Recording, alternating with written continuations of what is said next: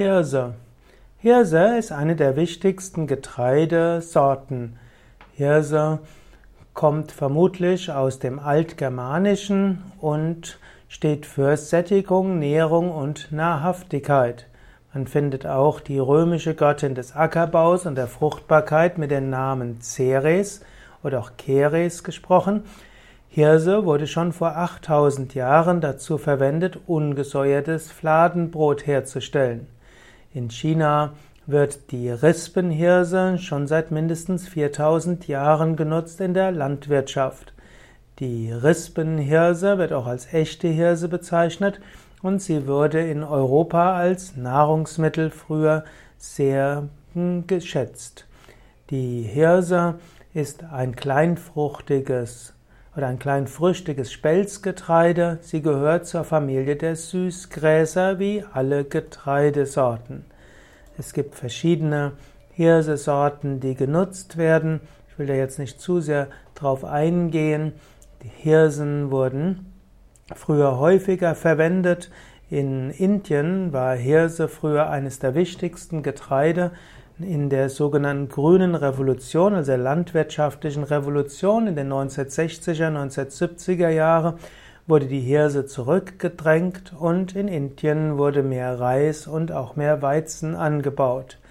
Heute ist Hirse in Äthiopien immer noch die wichtigste Nahrungspflanze der Menschen und auch in Ostafrika, in Westafrika und im Sudan ist Hirse weiter sehr verwendet.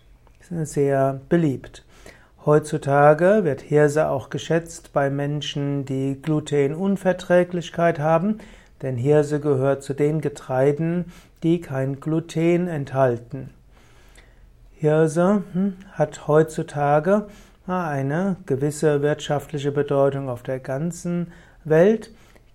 Hirse hat allerdings einen relativ geringen Hektarertrag, also sehr viel weniger als äh, Weizen und Reis. Und das war ja eben der Grund, weshalb in vielen Ländern der Erde weniger Hirse, weniger Hirse angebaut wird. Hirse gilt aber als anspruchslose Pflanze, die mit wenig Wasser auskommt und auch dort Ertrag bringt, wo andere Getreidearten nicht mehr gedeihen. Hirse enthält hochwertiges Eiweiß, auch komplexe Kohlehydrate, Hirse hat auch verschiedenste Vitamine, insbesondere B1, B2, Niacin, Pantothensäure, Vitamin B6, Biotin und Folsäure. Hirse hat auch viele Mineralstoffe und Spurenelemente. Hirse bekommt man normalerweise als geschältes ganzes Korn. Man kann die Hirse wie Reis kochen. Sie wird auch oft zu Brei oder Suppen verarbeitet. Hirse eignet sich jetzt nicht zum Brotbacken, denn Hirse hat kein Gluten, also kein Klebereiweiß.